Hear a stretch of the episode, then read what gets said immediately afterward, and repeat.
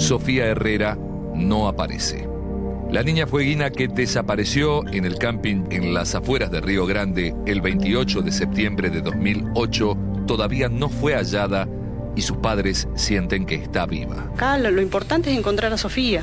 Eso es lo importante. La causa tiene que seguir para adelante para encontrarla a ella. Es un día como cualquier otro. Una mamá, un papá y una niña que deciden ir a pasar un momento espléndido, increíble. Sin embargo, las cosas terminan saliendo muy mal, como nadie lo esperaba. La nena se pierde y comienza una búsqueda desesperada que va a tornarse en una verdadera pesadilla para los padres de esta pequeñita. Nadie sabe nada, nadie vio nada, excepto otro bebé, otro niño, pero nadie termina de creerle. La policía actúa mal, las autoridades también. Las pistas se diluyen y desde el año 2008 hasta hoy, casi 15 años después, el misterio continúa. Hubo involucrados policías, gendarmes, perros, vecinos y familiares. Todos intentaron dar con Sofía, pero nada se logró. Nadie pudo. Con decirte que hasta hubo videntes que intentaron dar con el paradero de la nena, pero tampoco funcionó nada.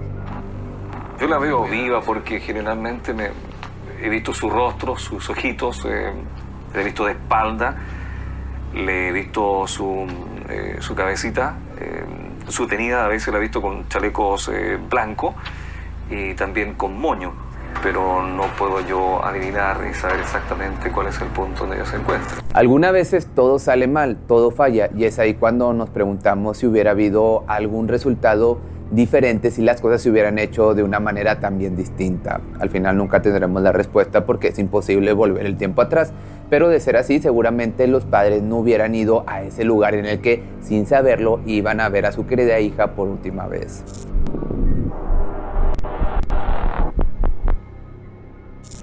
Sofía Yasmín Herrera había nacido el 30 de diciembre del año 2004 en la ciudad de Río Grande, en Tierra del Fuego. Sus padres estaban casados desde el año del 99. Él se llama Fabián Herrera y trabaja como empleado en la construcción. Ella es ama de casa y se llama María Elena Delgado.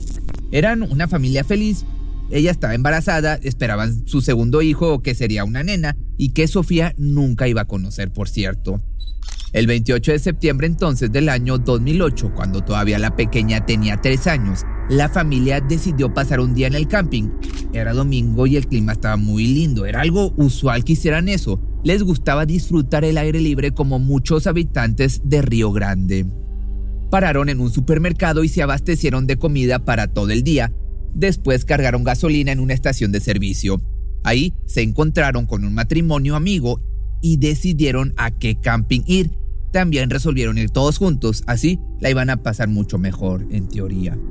En el otro auto, ese matrimonio formado por Silvio Jiménez y Noemí Ramírez llevaba a sus dos hijos de 2 y 8 años, como también al hermanito menor de Noemí de 6 años. A eso entonces de las 11 de la mañana, con un día de sol inmejorable, llegaron las dos familias en sus dos autos al camping pagaron la estadía y dejaron los autos cerca de la entrada. El lugar era todo para ellos, porque eran los únicos que habían decidido ir a pasar ese hermoso día en ese lugar. Fabián y Silvio se adentraron en el camping buscando el mejor lugar para hacer el fuego. Los cuatro niños los acompañaron. Elena y Noemi esperaron en los autos. Recorrieron aproximadamente 250 metros, tardaron 9 minutos en ir de los autos hasta las parrillas, elegir el lugar y volver a la entrada del lugar donde los esperaban sus esposas. Cuando entonces estaban volviendo desde las parrillas notaron que Sofía no estaba más con ellos, pero creyeron que había vuelto con la mamá que, como ya te platiqué, estaba en el auto. Pero esto no fue así. Sofía no estaba tampoco ahí ni en ninguna otra parte. Los padres de Sofía y la pareja de amigos empezaron a buscarlos por todos lados. Volvieron a hacer el trayecto hasta las parrillas, dieron vueltas y hablaron con el cuidador del lugar para ver si él la había visto, pero el hombre dijo que no y tampoco había más gente en el lugar. Y bueno, comenzó la búsqueda de nosotros. Nosotros, o sea, buscamos enseguida por todos lados. No encontrábamos, no encontrábamos nada. A las 12 en punto yo llamo a la policía, desde ahí, desde el camping, desde la radio, desde el cuidador la espera fue muy tensa ya que las fuerzas de seguridad tardaron dos horas en llegar. Apenas lo hicieron, se pusieron a buscar, pero no encontraron nada. Los padres, a ver que no había avances, le pidieron a la policía que dieran aviso para que cerraran las fronteras, ya que el camping estaba cerca de Chile y tenían miedo de que alguien hubiera privado de la libertad a Sofía y la intentara sacar del país rápidamente, que esto de la privación era lo más, lo más seguro. Pero la policía, según cuentan los familiares de Sofía, estaba tan confundida como ellos y no sabían bien qué hacer. Pasaron algunas horas más y Gendarmería Nacional más Prefectura Naval se sumaron a la búsqueda, sin mejores resultados. Sin embargo, la investigación tomó otro rumbo. A pesar de que no había gente en el camping, sí había dos vehículos en la puerta, parados en la banquina. Esa misma semana buscaron a los autos e interrogaron a los dueños. Todo el mundo pensaba que ahí había una pista, pero se equivocaban. La gente de los autos ni siquiera vio a Sofía y no había nada que los incriminara en la desaparición. Todo parecía ser un callejón sin salida. A pesar de todas las negativas, la familia nunca se rindió, los vecinos tampoco, y las autoridades acompañaron las búsquedas que se hicieron con helicóptero, perros y más policías. Los animales siguieron el rastro de Sofía que se perdía justo cerca de un alambrado lindante con la ruta. Se pierde el rastro cuando la persona que es buscada deja de caminar o se sube a algún auto. Para este momento, la búsqueda de Sofía era prioridad nacional y cuando apareció este dato de los perros también comenzaron a llegar otros datos, pistas y llamadas a las autoridades. Aunque de los que aportaban datos de buena fe llevaron a los investigadores con otras niñas parecidas a Sofía con su mismo aspecto y edad, pero que no era ella lamentablemente. Y por otro lado, también llegaron a recibir llamadas pidiendo rescate por la nena. Llamadas falsas, evidentemente, que solo querían aprovecharse de la familia que estaba totalmente desesperada.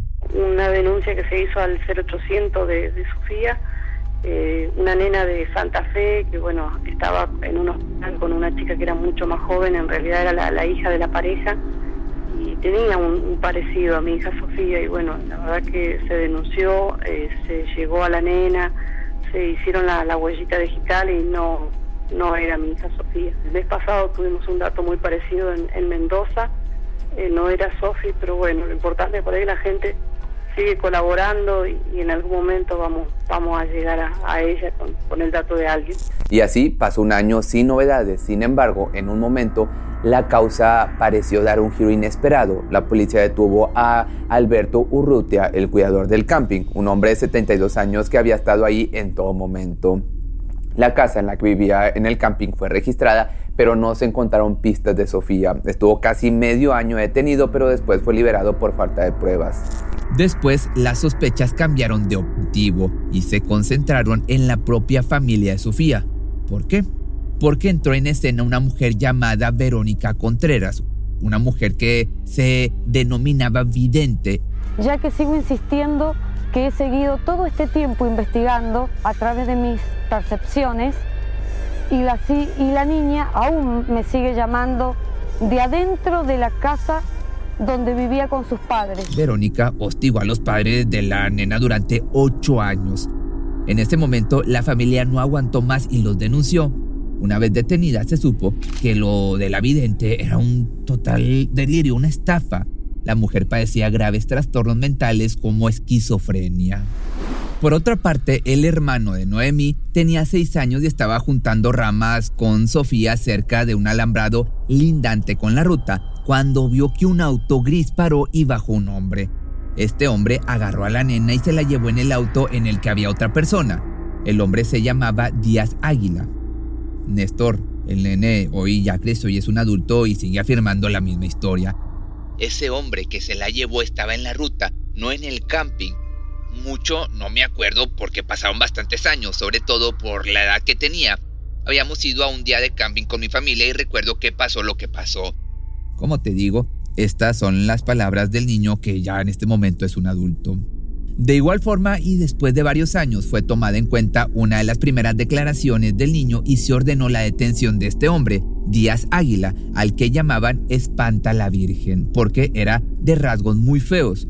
Uno de los policías lo interrogó y él mismo dijo que en el momento de los hechos se encontraba por la zona, era una especie de nómada, dormía en carpas y pequeñas chozas, tenía una causa por tentativa de homicidio. Para la sorpresa, sin embargo, de todos, este mismo hombre ya había declarado y lo había hecho espontáneamente cuando comenzó todo el caso. En ese entonces había dicho que un amigo suyo encontró a la nena atrapada en una trampa para zorros, que la mató y la enterró. La policía fue hasta ese lugar pero no encontró nada. Sin embargo, en esa oportunidad no pudieron probar nada y, además, luego de un tiempo se esfumó. Sin avances en la investigación y a 15 años de su desaparición, la familia de la niña sigue apostando por esta pista. El pedido de captura internacional es una herramienta real, pero el hombre buscado es un guía que no tiene domicilio fijo. Interpol emitió aparte una orden de captura para lograr dar con él. De igual forma, lo que se sabe es lo siguiente. Díaz Águila nació en Castro, zona de Chiloé, posee un DNI argentino y tiene 51 años de edad. El pedido de captura en Interpol se remite a una causa anterior que ese hombre posee por tentativa de homicidio y por el caso de Sofía por privación ilegal de la libertad agravada por violencia y homicidio alevoso. Interpol publicó siete fotografías de cómo podría encontrarse en la actualidad. En las imágenes aparece con la misma ropa, distintos cortes de pelo y hasta con bigote. Sin embargo, sigue sin aparecer. Su paradero es el otro gran misterio que tiene esta causa. Por otro lado, cada tres años los familiares de Sofía realizan modificaciones en las fotos de la niña, porque conforme el tiempo pasa, ella pues ha ido cambiando. Pero desapareció con tres años en el año 2008 y ahora en el 2024 ya sería para este momento mayor de edad, así que pues, es necesario actualizar esas imágenes para poder reconocerla si alguien la llega a ver en la calle. Por otra parte, Díaz Aguilar, regresando con este hombre, fue buscado a lo largo de los últimos años intensamente, pero desde hace algún tiempo se considera que cada vez más él sería el autor del crimen. Él y la otra persona que viajaba junto a él en el auto gris, como decía el niño, el muchacho. 15 años sin Sofía. Este hecho que venimos siguiendo desde hace tanto tiempo, en donde pruebas concretas todavía hay muy pocas. La familia tiene la esperanza de encontrar la comida. La esperanza nunca muere. Debido a lo que pasó con Sofía en Argentina, también se creó un protocolo llamado Alerta Sofía y es un manual paso a paso que habla de qué medidas se deben tomar ante situaciones similares. Después de, este, de todo este tiempo han surgido varias teorías de lo que le pudo haber pasado a Sofía. Una dice que fueron los padres, como decía la vidente, sin embargo tiene muy poco sustento y está basada en todo lo que había dicho esta mujer. Según los que desconfían de la familia, creen que la vendieron o que le pegaron y perdió la vida por accidente. Esto último lo sustentan diciendo que había muchos cambios en la casa familiar que querían ocultar el cuerpo de la niña ahí, en algún lugar. Una de las claves de esa teoría estaba en la parrilla, para la vidente y para algunos la parrilla se veía demasiado nueva. Sin embargo, la justicia no tiene esa hipótesis. Es más, toda la familia estuvo siempre muy pendiente de la investigación, sufriendo y tratando siempre de encontrarla. En un momento, de hecho, hasta se cansaron de que los acusaran e invitaron a la prensa a pasar para que ellos fueran testigos de cómo se excavaba el patio y probaron que la parrilla estaba desde antes que Sofía desapareciera. Otra teoría más centrada habla de otras cosas. No solo existen los peligros de que un niño corra y termina perdiéndose, también puede sufrir algún tipo de accidente y por supuesto también puede ser privado de la libertad por alguien. En este último caso existen básicamente dos tipos de criminales. Lo que, los que no lo piensan mucho, ven alguna oportunidad y atacan y los que planean todo detalladamente y recorren zonas en donde pueden llevar a cabo estas atrocidades. Y por otra parte, aunque esta parezca bastante descabellada, hay una teoría que habla de una abducción. En ese lugar se veían muchas luces en el cielo y según cuentan, el fenómeno ovni es algo muy común. Algunos creen eso y otros piensan que es una total falta de respeto plantearlo. También está la teoría de que un auto la haya atropellado y la haya matado, pero es muy poco probable. Luego, un tiempo después de la desaparición, una directora de un colegio dijo que una de sus alumnas hacía escuela domiciliaria y se parecía a Sofía. Las autoridades investigaron. Se encontraron también con algo muy extraño. Ahí te va. Los padres de esta pequeña que no salía de la casa le dijeron a las autoridades que había una razón muy importante por la cual no podían dejar que se fuera del hogar. En cuanto la policía les preguntó por esa razón, ellos comentaron que era una niña santa que estaba estigmatizada y por eso no podía ir a la escuela. La pequeña, según su familia, llevaba las heridas que Jesús había sufrido en la cruz. Además de esto, el documento de la nena era muy extraño. Según la fecha de nacimiento, había venido al mundo dos meses antes que Sofía y su parecido físico también era muy notable. Como te das cuenta, era todo muy sospechoso. Por eso procedieron con la primera de las cosas que iban a decirle si estaban frente a Sofía o no. Le tomaron las huellas digitales. Sin embargo, para desilusión de la familia, la nena no era no había sido secuestrada, esta niña no era Sofía. Además de los esfuerzos de Interpol, se llevó otra gran búsqueda recientemente en la Copa del Mundo de Qatar. La asociación Red Solidaria, liderada por Juan Carr, la puso en marcha. A través de sus redes sociales, la organización compartió, entre otras cosas, una foto del rostro actualizado de Sofía Herrera. La asociación inició la campaña en los estadios de Qatar para multiplicar la visibilización y las posibilidades de obtener información de quienes están perdidos. Martín Giovio, director de Red Solidaria, dijo lo siguiente. Llamamos a compartir a través de las redes sociales las imágenes de los y las menores que faltan en todo el mundo utilizando los hashtags del mundial para que sean tendencia. Todos podemos ayudar y postear en nuestra cuenta de Twitter, Instagram, Facebook la foto del menor que se esté buscando en su país y acompañarla con la etiqueta que más se utilicen en el momento de la publicación. Como te decía, en cada partido de la Copa se difundió la imagen de dos jóvenes perdidos de los países participantes. Sin embargo, a pesar de todos los esfuerzos desde tantos lugares diferentes, Sofía sigue sin aparecer. Y la pesadilla para su familia, que comenzó un día de sol en el que decidieron ir a pasar un gran día, parece no tener Recuerda que ahora tengo dos canales, bueno, tres. Uno es el de Pepe Misterio, donde te encuentras este tipo de videos, sale de investigación, donde es todo de misterio, excepto crímenes, y Pepe Misterio Short, donde son videos cortos. También me puedes encontrar en Facebook como Sale de Investigación y Pepe Misterio.